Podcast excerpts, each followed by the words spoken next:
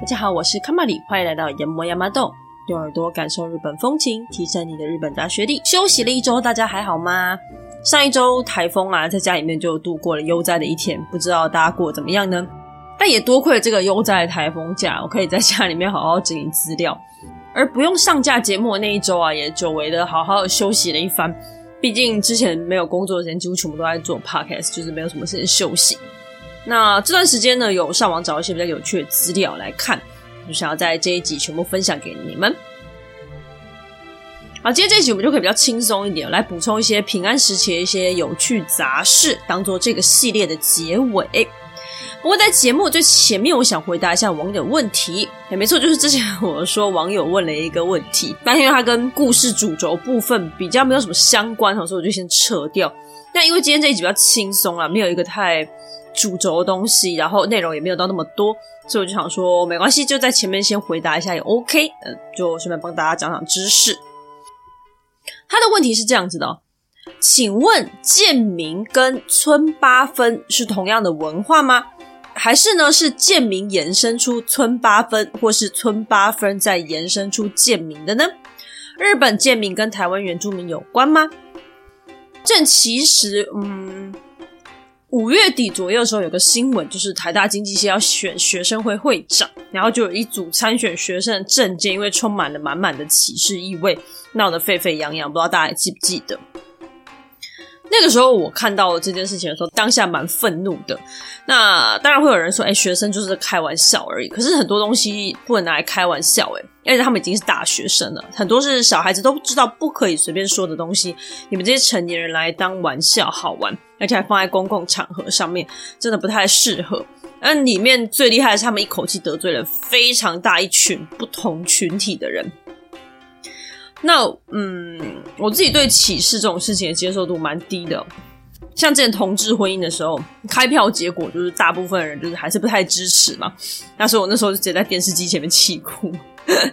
那反而是我一些同志朋友还说：“哎、你真的很夸张哎，我们都没有那么难过之类的。”说这个也不是代表说我一定要选边站，就是说，哎，我赞成同志或不赞成同志，这跟那个没有关系，而是说这个世界上所有的物种，每一个人都属于自己的生命、自己的特色。那我觉得我们不要随便干涉别人怎么活，活得如何。赞成同婚，我也只是觉得说，哦，他们应该要拥有自己的选择权，就跟这个世界上其他族群人一样，要有自己的选择权。那如果你反对同志，我也觉得没关系，因为你反对也是你的选择，你的人生，你本来就应该拥有你自己的选择权，自己的思考权利，就是你的权利应该要被尊重。好了，反正这件事情就是有点扯远了。总之，我那个时候非常的生气，就是看到那个。台大经济系那个新闻，生气，我就是想要来做一集专门在讲阶级制度的。然后来就是我老公馒头，他就劝我不要去扯到这种时事的争议事件比较好。然后想想，嗯，好像蛮有道理的，就把主题再换回原本的相扑系列了。那我只是想要表示说，所以这个问题呢，我是稍微有一点做过功课的。好，我们就来正式回答一下这个问题。这个问题可以分成三个部分。第一个就是存八分。村八分，村民的村，数字的那个八，然后分数的分。村八分日文念作 m u r a h a j i b 它是村落中的一个隐性制度。简单来说，就是村落版本的霸凌。日本从有历史记录以来呢，就是一个农业国家，所以以村落方式呢过着群体生活。那也很有可能是因为这个关系，他们会比较团结啦，重视团体的共同利益之类的。而相较之下，中国自古以来就是比较偏向游牧民族，所以个性就会比较随和啦，比较偏向个人主义一点。而团体生活中最重要，其实是互相照顾。村人的互动之中啊，可以列成以下最重要的十个环节，分别是结婚、生产、入殓、生病、建筑改建、水灾、火灾、忌日法会、旅行。如果一个人被村子里面的人排挤，他就没有办法参与或是获得以上的协助。不过里面除了两项叫做火灾跟入殓，因为这两个放置不管的话呢，其他邻居也会遭殃。火灾当然不用说嘛，那入殓的话就是尸体放着不管会发臭，所以大家就不得不帮忙。不过其他八件事情就让那个被排挤的人自己想办法自生自灭，所以称为八分。这个东西就是村八分，但谁会被排挤，这个都没有明文规定的。大家可以参考日本各种电视剧啊、动漫作品啊，就很常会出现一些霸凌的桥段啊。那里面被霸凌的对象其实都不一定。那村八分也差不多，就他很有可能是因为一些呃，我们外人可能觉得微不足道理由被排挤，也不是不可能。村八分最早的文献记录可以追溯到江户时期，大概中期左右。而推测初期应该就有这样子的制度，但在更早，他并不是说没有，而是他没有找到相关的记录佐证。不过大家应该跟我想的差不多啦，我是觉得这个东西一定存在非常非常久了，哎，只是单纯可能没有被记录下来罢了。在现代的日本媒体中，这个字是被禁止使用的，因为它是属于有争议的、不太好的词汇，而习惯在明文规定上面也是禁止的。不过呢，想当然而，这些文化一定还是存在于某些村落当中。好，再来第二个部分，就是我们要来解释什么叫做贱民。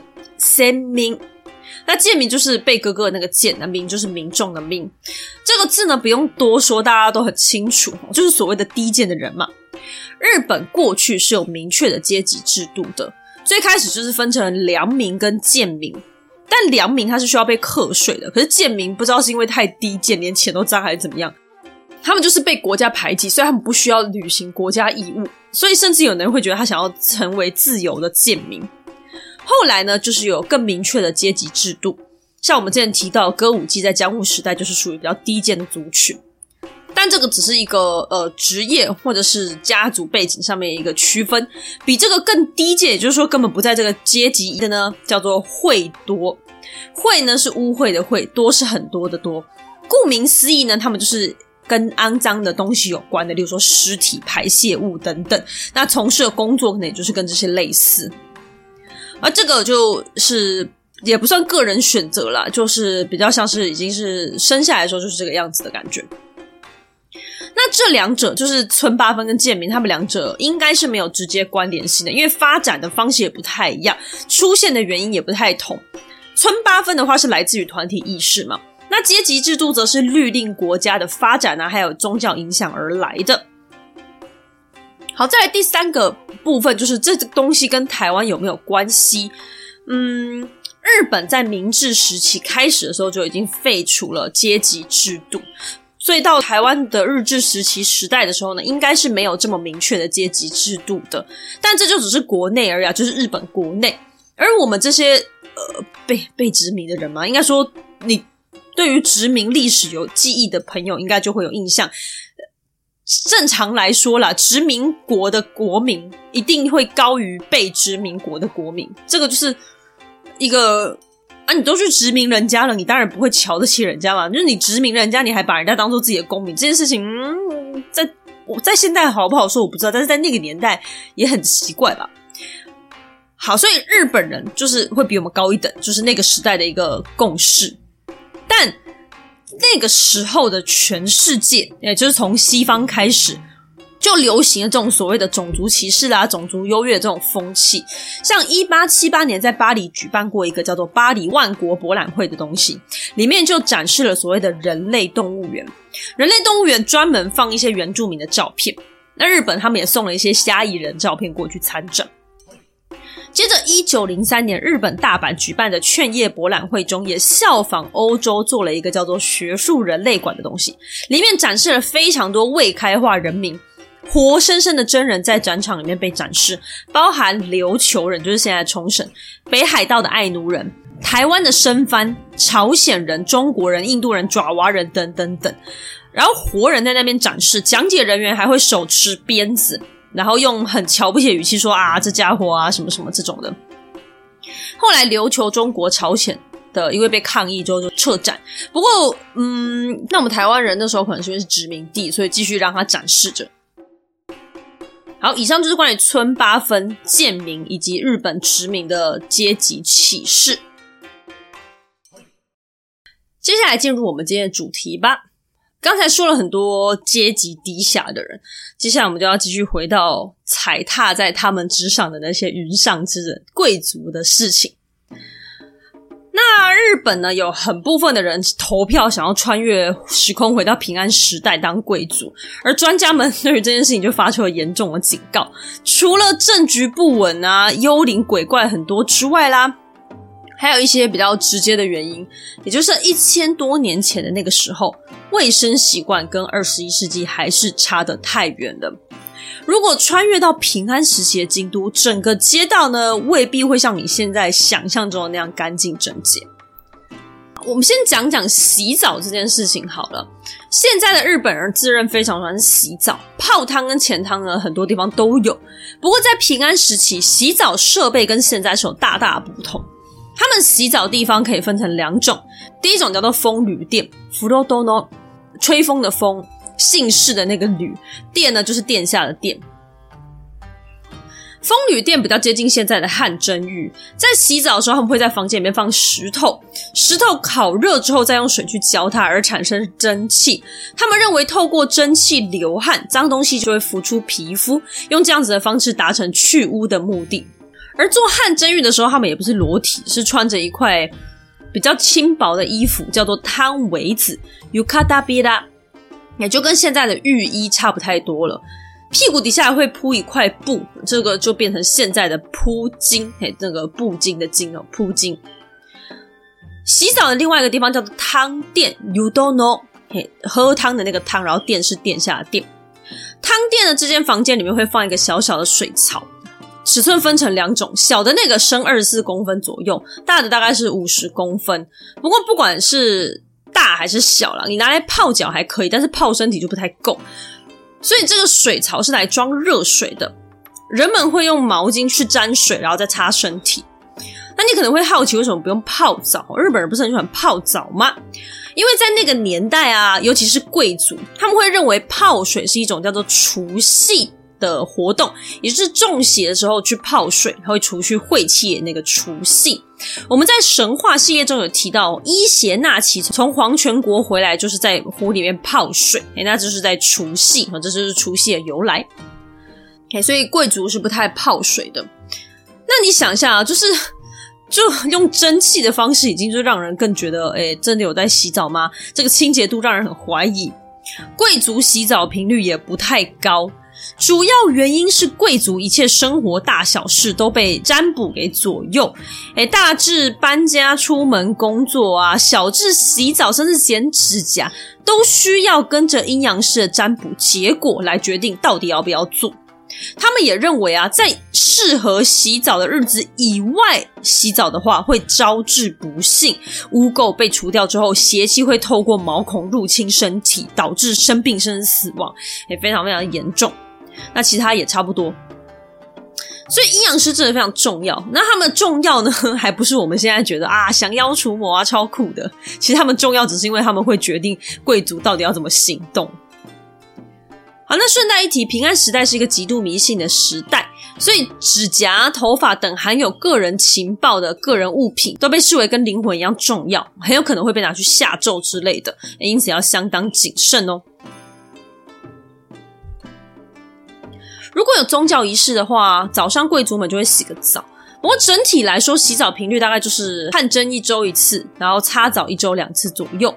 而一千两百年前虽然没有这么热，但是我肯定贵族穿的衣服一定比现在人多，不可能不流汗、不沾染尘土。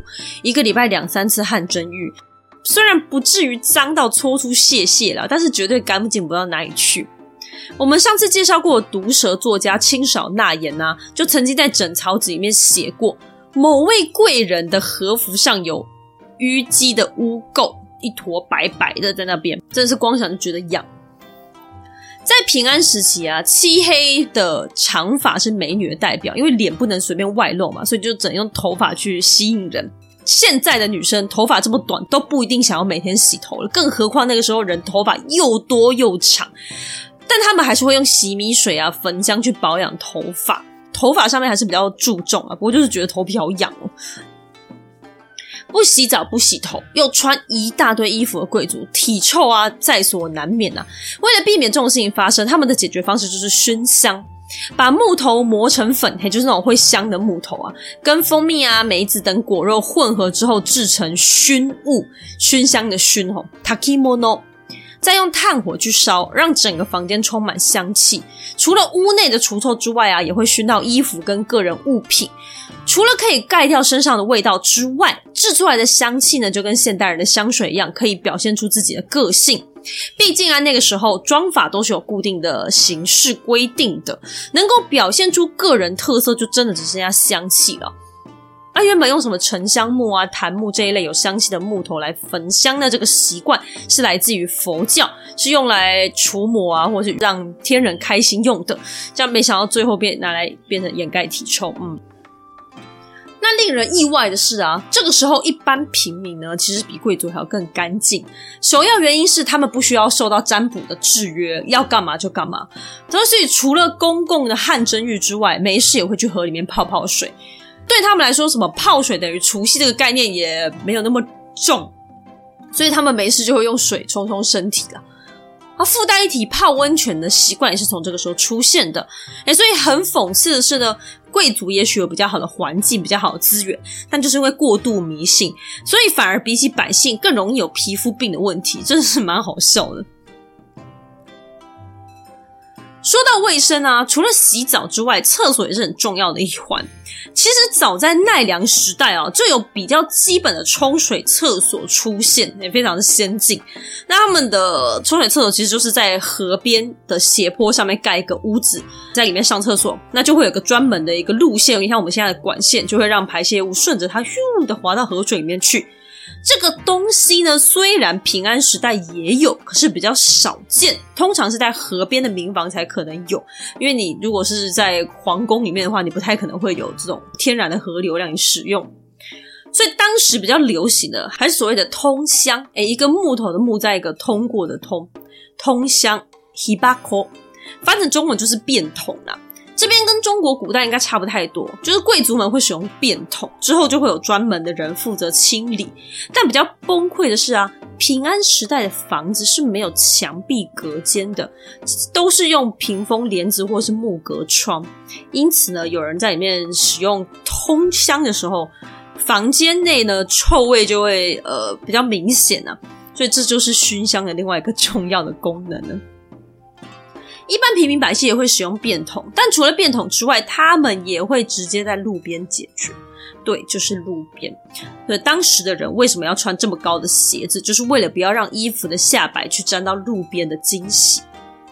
平安京是一个经过精密设计、仿造中国首都，并且参考风水后建造出来的高级都市，但卫生环境不佳就足以毁灭一切。那个时候也没有卫生纸哦，使用的大概就是木简，就是木板啊来擦拭的。那小便的话不确定，大的时候会使用。而百姓就是随便用一般的木头削成块状擦拭。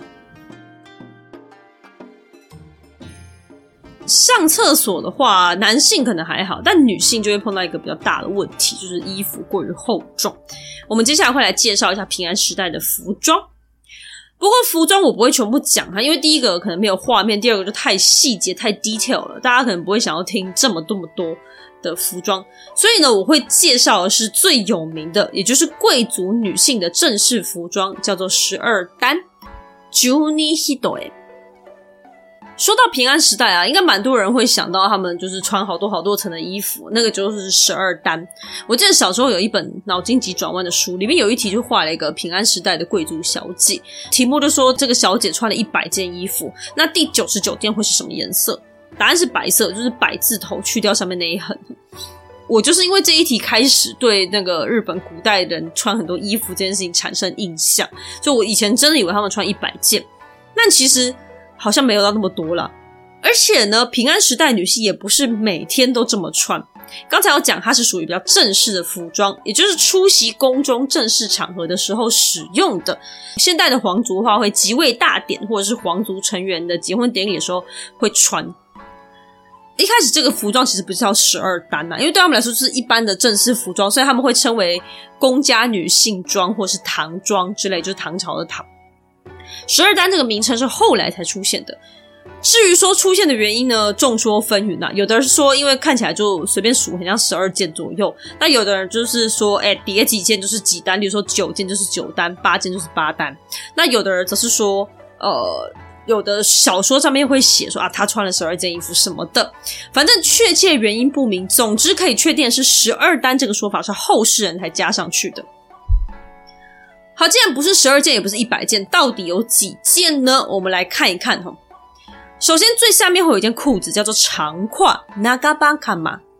长胯是非常非常非常非常长的裤脚，它的裤脚会直接拖在后面，也就是走路的时候，你的脚不可能会在外面，你的脚整个人就是在裤子里面蹭，大概就是幼稚园小朋友穿爸爸西装的那个感觉，整体很松垮。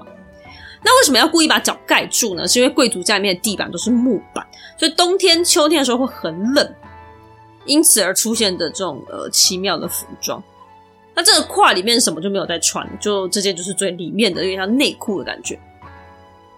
再来上衣，这里面的内衣叫做单衣 hitoe，也可以称作为单呐、单一的长相呢，就跟现在的和服浴衣是一样的，但就是不知道为什么超大件、超宽。明明它就是最里面那一件，但是它就是很大件。颜色没有局限，但一般就是绿色。那其他还有什么白色、茶色也有。不过图案呢，就是一定都是菱形的图案。接着再往上的这一层呢，叫做褂 uchiki，它是写作一个衣服的衣部部首，然后再一个。嗯，两个土叠在一起。这个卦呢，它长得跟单衣其实蛮像的，只是说它的袖子会比较短一点点，所以你会看到里面的单衣一点点。长度呢会长过身高，而十二单其实就是不同颜色的卦，一直一直一直叠穿而来的，所以其实它应该要叫十二卦，而不是十二单呢、啊。这个颜色叠加就是重点了，它可以展现当代女子的美学教养。颜色叠加有一个专有名词叫做“洗”，卡萨内那个袭击的“袭”，一个“袭”有几个颜色，有几件衣服，就要看是什么季节或什么植物。哎，不同的植物都有固定的颜色数量。好比说，例如说我今天想要出穿出一个玫瑰的感觉，那它可能就有固定的，例如说五个、六个颜色这样子。而如果呢，你冬天出门，你就不可能会穿夏天的颜色或夏天的植物，也就跟古人差不多，就他们每个四季节呢有他们自己的配件啊。哎，这个如果你显穿到不同季节的东西，会显得没有品味。那一件褂，它也不一定只有一个颜色，而是两面颜色可能不太一样。如果外面那一层是白色，里面是红色，那这个褂的材质又比较薄透的话呢，就会看起来有点粉红粉红的。总之，连这些东西都要一起考虑进去啊！这是一个非常重要的环节，就是在叠加颜色的部分。那其实这个颜色蛮漂亮的，就它这样叠下来之后很美了。不知道能不能找到照片给大家？如果找到，我会放在 IG 上面。那这个挂的叠加，因为它很漂亮，就是真的是很美，所以他们在。穿他们在坐车或者是在布帘后面，因为不能露脸嘛，所以他们会故意露出和服的袖口或是下摆。这个动作知道都出衣出来出衣服的衣。いたしきぬ。好，那我们还没有穿完哦。那个褂叠完之后呢，还有外面最外面的这一层衣服叫做表着上着，表面的表穿着的那个着，它跟褂长得一样，只是因为它是最外层，所以颜色跟图案会再更华丽显眼一点。 不过表着下面还会有一层表着自己的内层，叫做打衣，ujiki nu，可以拍打的打。因为这个衣服它是特经过特殊处理之后呢，会比较呃有光芒，可以散发出光泽的一个衣服啦，所以它就当做表着的内层，去凸显表着跟挂之间的差异。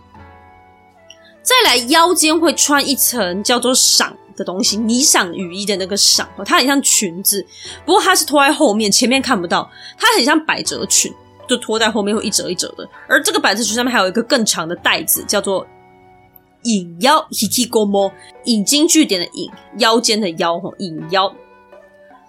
最后，最后，最后，在表着上面还有一件比较小件、比较短、有点像背心的东西，叫做唐衣，嘿，唐朝的唐，卡拉基呢。领口会有很像折起来的感觉哦，长长的折起来。而它因为同样是外层，所以它会比较华丽啊，颜色、质地、图案都会根据地位的不同来决定，这个就不能乱穿。好，那这个十二单呢，光介绍就这么费劲了，穿起来更不得了。穿这个东西，你根本就不想动，也不敢去上厕所了吧？十二单到底有多重？还真是蛮多人关心的问题。实际上重量要根据你叠了几件来决定，不过最少都会有十公斤以上，平均来说会落在二十公斤左右，真的是发疯。而十二单也不一定是几件啊，就是刚刚说了嘛，看。你叠几件就是几件，最高呢会有二十件，嘿，那通常都会超过十二件。不过到了平安时期末期啊，镰仓时期前期左右这一段时间，终于有明文规定，就是十二单最高就只能挂五件，就是你只能叠到五件，不能超过了哈。所以后来中间这挂的部分也被称为五衣，五件衣服，以资资金。如果想要看十二单跟平安时代的服装的话呢，可以去看日本的女儿节娃娃。这些女儿节娃娃她们穿的就是平安时代的衣服，而女生穿的就是正装的十二单。好，过去快乐贵族啊，男女性都可能要出门上班。不过一千多年前日本跟现在日本人真的不能同日而语，除了卫生环境相差甚远之外啊，连上班这件事情都显得松散许多。贵族其实很常迟到或旷工了。那主要原因呢？第一个就是因为时间不太好掌握嘛。因为像现在日本，就是他有办法把时间抓到零点零几秒，但是在以前那个时代，他就是靠阴阳聊每天早晚的那个报时。但你要抓准时间出门，然后算准准时抵达时间，还是会有一点难度啦。但再来就是因为卫生环境不好，所以地上可能会有很多惊喜，什么粪尿啊，或者是下雨就泥泞不堪呐、啊，所以你再走也不能快到哪里去。而且贵族有时候是需要工作到半夜的。过去古人呢，其实是因为油灯很贵，那个油很贵的，为了省油呢，所以要早点睡觉。但是贵族是贵族诶，油超多，因此呢，反而延长了他们可以熬夜的时间。另外，起床时间也超早，是凌晨三点，诶，三点就会打太鼓，那他们就要起床准备出门了。诶，不过工作也只到中午就是了。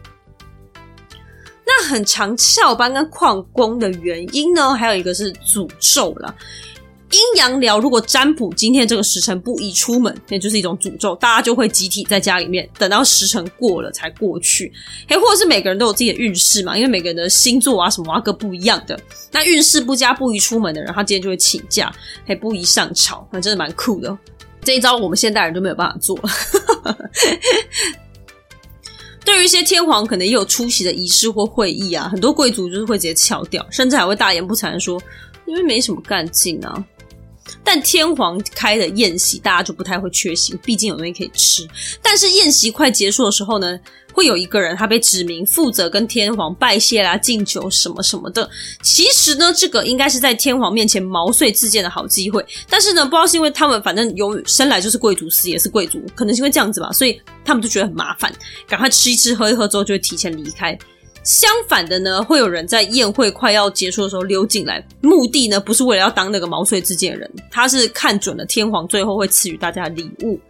但偷溜进来这个行为不合法，所以你还需要安插一些人手在门口的守卫之中，才有机会就是塞钱然后闯进去。不过那个时候的贵族，就算翘班迟到，还是有钱可以领啊。可能就是因为这样，对大家才一直翘班迟到。如果现在想要看到平安时期的装法牛车，就是整体的感觉，你要亲眼看到的话呢，除了女儿节娃娃之外，有另外一个方法，就是参加京都的三大祭典。京都的三大祭典分别是魁祭、祈缘祭跟时代祭。那其中葵祭跟时代祭都能够看见平安时代扮相的人。那之前我们有讲到，过年的时候会有那个蹴鞠嘛，他们那个时候穿的也是平安时期的的打扮。不过如果你要最完整，就是还包含女生啊，然后有牛车啊什么的话，可能要看这两个祭典会最快。按照时间排序的话呢，葵祭会最早，它会在每年五月的时候出现。葵呢是葵花子的葵，阿欧伊马子里，正式称为贺茂祭。是目前京都最古老的祭典，最早可以追溯到古坟时期，至今大概一千四百年了。那个时候因为天灾不断，导致农作物欠收，天皇就认为这是贺茂神的诅咒，于是就献上了贡品，然后就没事了。从那个时候开始，一直到现在，除了中间有时候是因为二战、一战停办之外呢，这个古老的祭典一直都是固定的节目。那游行的人会穿着平安时期的高官的衣服，从京都御所走到贺茂神社，而他们都会佩戴葵叶，哎，所以这被叫做葵祭。另外一个时代祭呢，则是每年的十月十五到二十二之间，是京都的平安神宫举办的一个大祭典。这个祭典呢，是庆祝平安神宫的创建，还有平安都迁都一千一百年的时候举办的，所以它是从一八九五年才开始的，算蛮年轻的一个祭典。它就蛮有意思的哦，如同它的名称，你可以看到各个时代的风景。从明治维新一直往后，经历了江户时期、战国时代、镰仓时代、平安时代等等等，总共会有八个时代，十多组队伍，包含牛马在内，总共会有两千多人加动物，穿着各个时代的打扮游行，从京都御所出发，绕着京都市走，最后抵达平安神宫。因为队伍长达两公里，所以走完大概也需要三个小时的时间，很壮观。而至于说呢，大家比较知道祇园祭已经在七月结束了。虽然它是源于平安时代没有错，不过它的祭典里面就比较没办法看到平安时代的完整装扮，所以这边我就先不介绍，下次就跟日本三大祭典一起做介绍。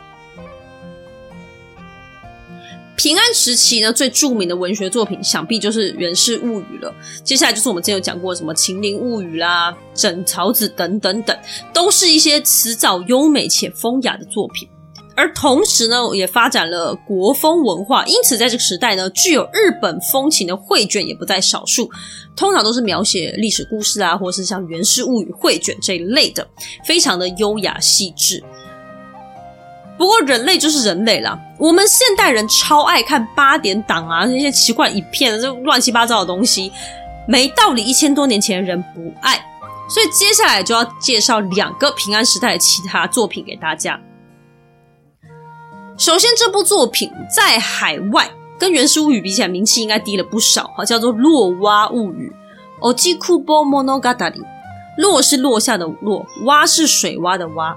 落蛙物语，它呢在日本文学上也是算蛮重要的作品，因为呢它的完成时间在《源氏物语》之前，它同样是描述贵族的生活，所以它对于之后包含《源氏物语》在内的作品呢有非常大的影响。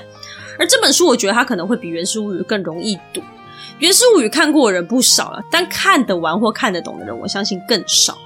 上次有提到啊，大概就是什么主线不明啊、意义不明啊之类的啦。不过《落蛙物语》这本书呢，它主题就是刺激的复仇之外，所用的文字也很平易近人，甚至有点不雅。嘿，这就是它的魅力之一。有兴趣的人可以去找来看看，因为书店跟图书馆都有中文版本，所以为了避免爆雷破梗，内容我们不会太完整的介绍。那我就会讲一个大概，还有它的重点。这本书的内容呢，可以说是东洋版的《灰姑娘》。主角就是一个美丽、心地善良的女生，妈妈是皇族，不过妈妈很早就过世了，之后由继母抚养。那再来就是无限的被继母虐待。书名的由来就是因为女主角被迫住在一个破烂且低洼的房间，所以才叫做《落蛙物语》。男主角呢，也是一个帅哥，非常受女孩子欢迎。原本他只是可能看中女主角的脸，想跟她玩玩，但渐渐就被女主角所吸引，并且出手帮助女主角，用大快人心的方式对继母进行报仇。由于男主角相当受到天皇宠爱，因此可以说是所向披靡啊。女主角被虐待的很惨，虐待手段你想得到几乎都用得上了，就是什么包含不给衣服啦、不给食物啊、强迫嫁给老头啊之类的。那不过后面相对的报仇戏码就很精彩了，但这边我就不多说了。这本书最有趣的是它内容蛮贴近生活的，很轻松易懂又很爽快，尤其是里面的一些描写非常的真实。例如呢，有一段是描写拉肚子的戏嘛，就是有个阿北，他要去女主角被关的房间的时候，因为太冷了，突然就拉肚子了。书中详细写到说，听到了啪啦啪啦的声音，然后之后用手压着屁股跑出去这一类的。之后呢，这个阿北还为了洗脏掉衣服洗到睡着，因为太累了。后来这件事情被其他侍女知道之后呢，还被侍女说什么啊，笑死。你看“笑死”这个词，居然这么早以前就有了，而且还写在平安时期的文学上。可以说，人类在哪个时代都是差不多的。另外一个同样在说这个阿北哈，这次描写的是他的秃头。话说呢，这个阿北某一次跟男主角的侍从们吵架。平安时代的男性会戴一个长长的黑色帽子，是从中国的乌纱帽演变来的。阿北的帽子呢就被侍从们在吵架的时候掀掉了。诶，在那个时候，帽子被别人掀掉，露出头发是蛮丢脸的事情。而更丢脸的是，他还是秃头。书中的描写是，帽子下方只有仿佛是灰尘一般稀疏的毛发，额头更是秃的一片光滑闪亮。诶，真是有够惨哦。那接下来就是看到的人没有一个不笑弯的身体，最后就是随众们一人一脚踹阿北。但这位阿北在故事中不是什么好角色，所以大家不用太担心他。那这个就是《落娃物》，哎，很推荐有兴趣的可以找来看一下。下一个作品也很怪哈，它是绘卷，就是那个画作，它叫做《病草纸》（Yamai no Soshi）。生病的病，草呢是野草的草，纸就是 paper 的那个纸。这个作品呢，作者不详，完成时间大概落在平安时代末期到镰仓时期前期。如同它的标题，整部绘卷描绘了许多生病的人的模样。例如说呢，有一张就是在画口臭，有三个女性坐在画里面，右边的女的有口臭哦，其他两个就分别摆出好臭啊跟嘲笑的模样。那还有一幅画叫做《霍乱的女人》，霍乱呢就是病毒所导致的急性肠胃炎，严重一点可能会丧命。画中就有一个女生正在上吐下泻，然后旁边人来帮她撩头发，而隔壁的婴儿还是玩得很开心啊，相当生活化的一张图。而其他就还很多了，包含什么同时有男女两种性征的男生啊，肥胖的人之类的。那为什么要画这个病草纸呢？因为其实它看起来真的不像是什么医学相关的画作，因为它画的有点不知道怎么讲啊，就很很日常吗？那后人推测可能有几个原因，第一个就是贵族的娱乐。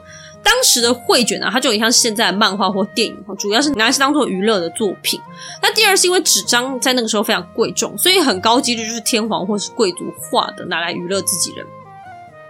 而再者呢，也有可能是要宣扬佛教思想，因为佛教中呢讲四苦八苦，那病苦就是里面最重要的其中一个。而可能借由这些奇怪的病症来宣导，就是人生很苦啊，要多学佛像像这样子的思想吧。虽然绘者跟意图都不明，不过很多人会认为这可能是后白河天皇命人绘制的。后白河天皇就是崇德天皇同父同母的亲弟弟，后来散布崇德天皇要造反的那一位。这个天皇是一个怪人哈，我们之前说，因为他不太可能继承皇位，所以他蛮玩世不恭的。他其实也是一个。该怎么讲？他对喜欢的东西非常极度痴迷的那种。例如说，他当时很迷那个时候的流行音乐，所以他自己唱到喉咙都要哑了，最后是被贵族们极力强迫停止的。而他也很迷绘卷，然后后来甚至也迷上佛教，所以退位之后他就直接出家变成法皇。会认为是后白河天皇发行的呢，也不是没有原因的啦。第一个就是他的兴趣嘛，又喜欢佛教，又喜欢绘卷的。那再就是因为纸很贵啊。